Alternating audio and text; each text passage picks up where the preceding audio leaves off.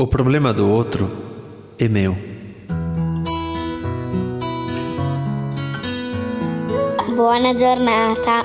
Buona giornata. Buona giornata. Buona giornata. Buona giornata. Ci sono drammi inimmaginabili, storie tragiche, terribili.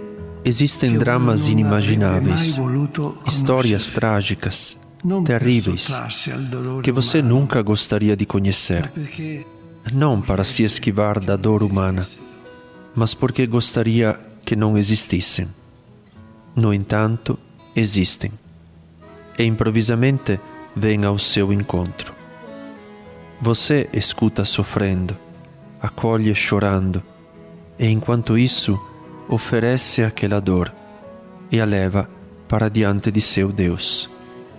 Você não tem forças, não tem palavras, eis que uma força, não sua, vem até você, como uma mão forte que lhe é dada, que o sustenta, aliás, que o impulsiona a fazer aquilo que é preciso ser feito.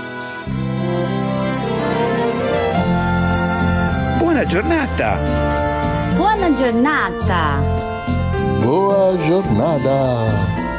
Buena jornada! Uma palavra, uma palavra o socorre, não sua, para dizer algo capaz de consolar, de curar uma ferida incurável. E você é simplesmente aquilo que é, que é chamado a ser um coração, duas mãos, uma voz, através da qual passa a única ajuda capaz de ajudar uma pessoa devastada. Você está à disposição e agradece, porque percebe que os olhos daquela pessoa veem completamente um ideal que pensava impossível.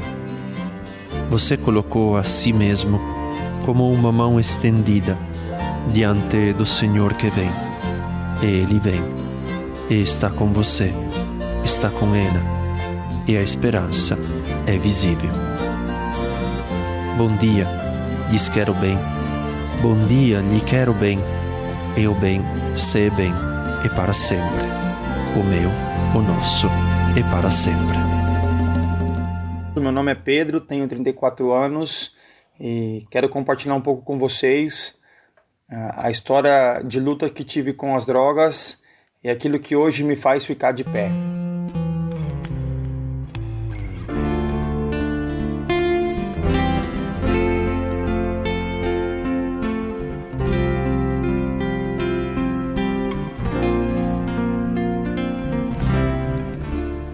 Não desejamos situações difíceis ou problemas impossíveis para ninguém, mas eles podem acontecer.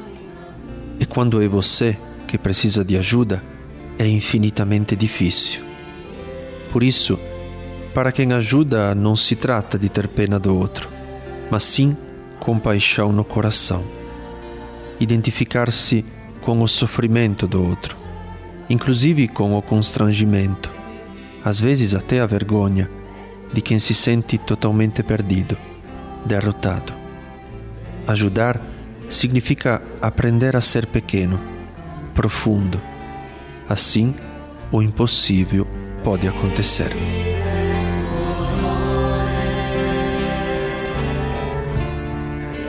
O meu contato com as drogas começou quando eu tinha 13 anos de idade, é, por uma sucessão de fatos que aconteceram na minha família.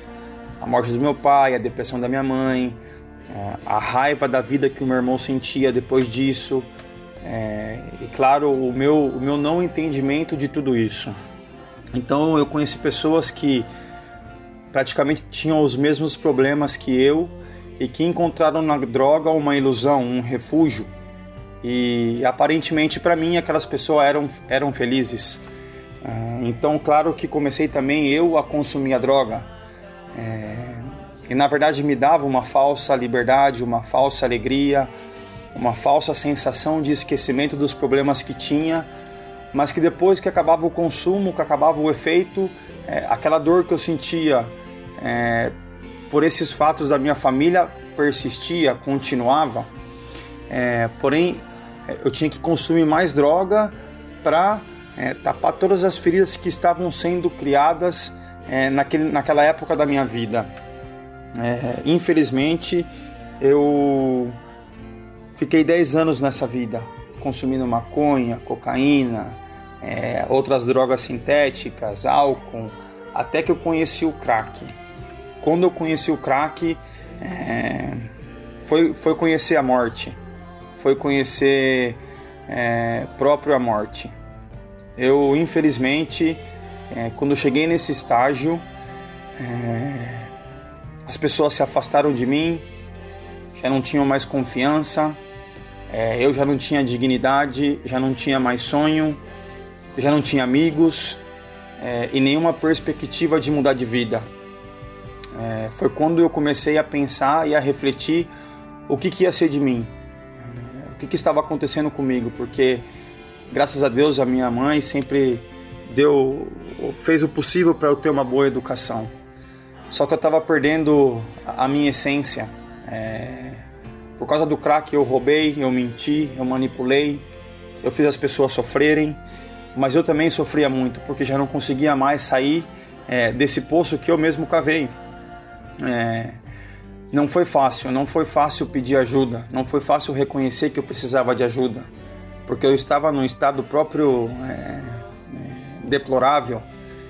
Todo o dinheiro que eu, que eu conseguia, tudo aquilo que eu via que poderia virar um consumo, é, eu, eu, eu vendia, eu fazia para isso, somente para isso.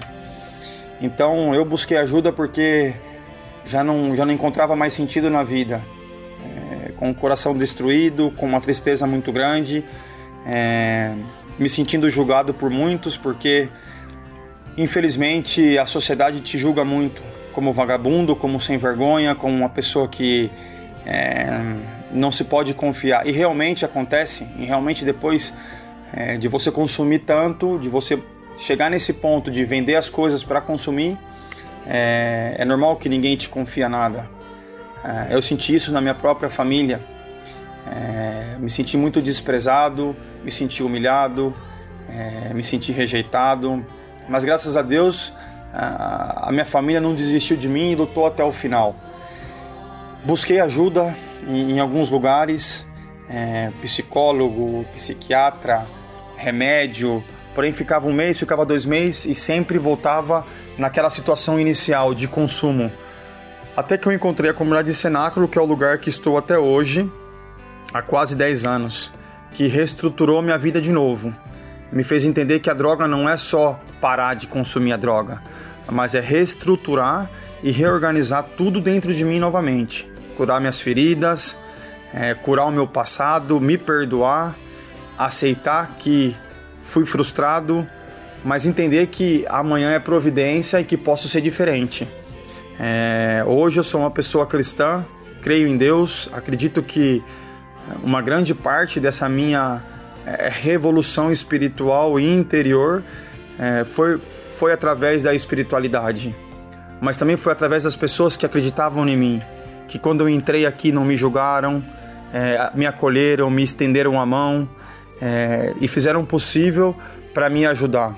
Hoje eu entendo que o consumo da droga, a dependência química é algo que eu tenho que lutar pelo resto da vida, porque ainda tenho feridas, porque deixou marcas, marcas profundas, que até hoje tenho que lutar. Porém, eu encontrei o outro lado, eu encontrei e descobri que é bom estar tá bem, que é gostoso viver, que é gostoso você olhar nas olhos das pessoas e a pessoa não ter medo, a pessoa não tem que esconder alguma coisa por causa de você é gostoso ter amigos, é gostoso sorrir, é gostoso é, não ser escravo de nada. Então eu agradeço muito a Deus, a comunidade é, que me ajudaram a, a, ser uma pessoa nova, a ser diferente. Eu espero que é, esse áudio possa chegar nas pessoas que, que, que têm esse problema de dependência, é, para que acreditem que sim, é possível, é possível sair da droga, é possível encontrar uma vida nova, é possível é, ter esperança de novo. Então eu agradeço muito a Deus e as pessoas que, que confiam e acreditam em mim. Muito obrigado.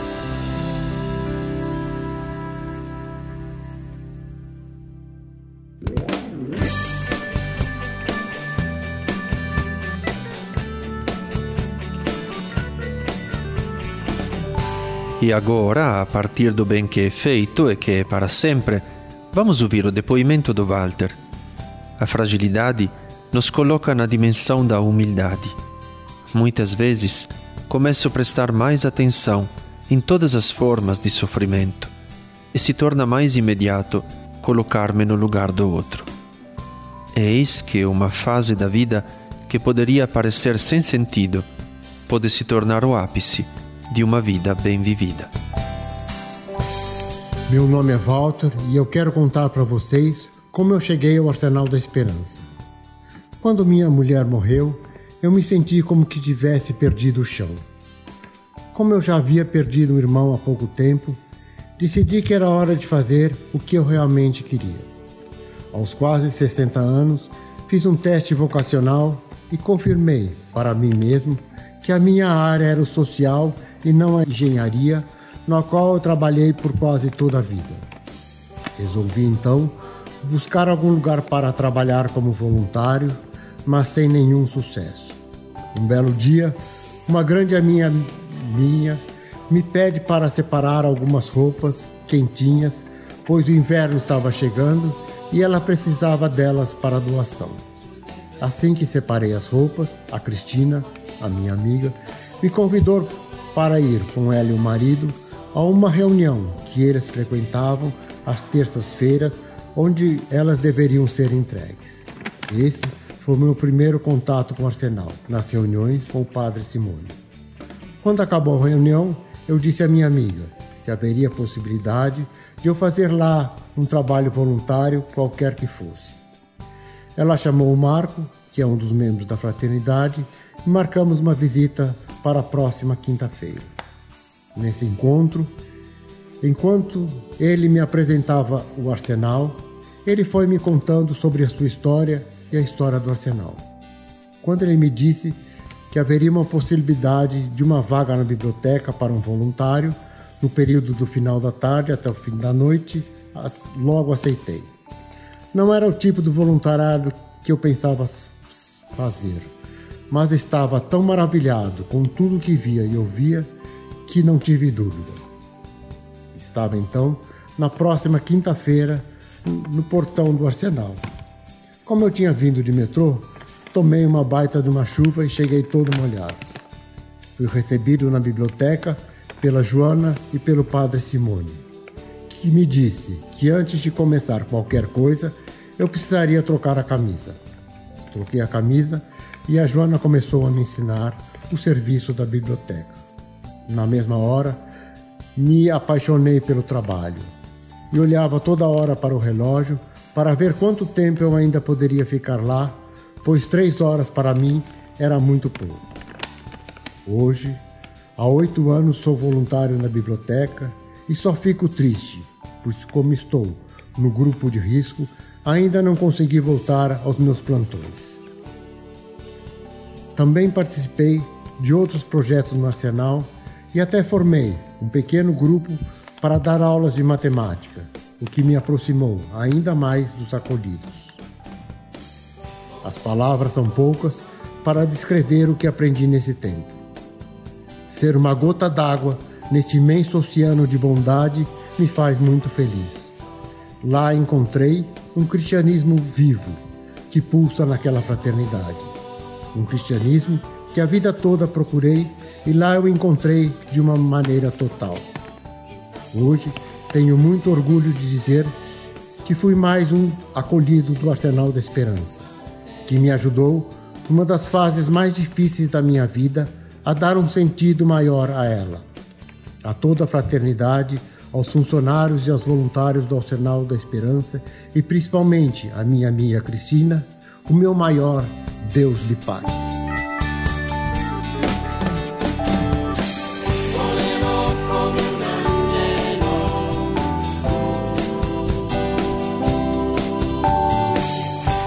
Vocês ouviram o Buona Giornata o podcast do Arsenal da Esperança. Os problemas dos outros, os problemas do mundo, podem me levar a me fechar na minha vida privada. Mas o nosso coração é feito para amar.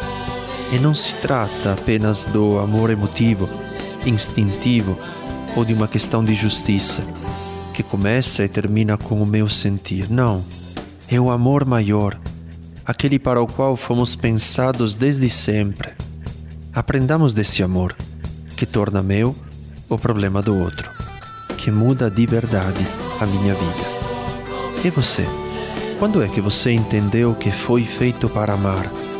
Escreva para arsenaldesperanca.org.br. Próximos ou distantes, estamos juntos. Até o próximo. Buona giornata.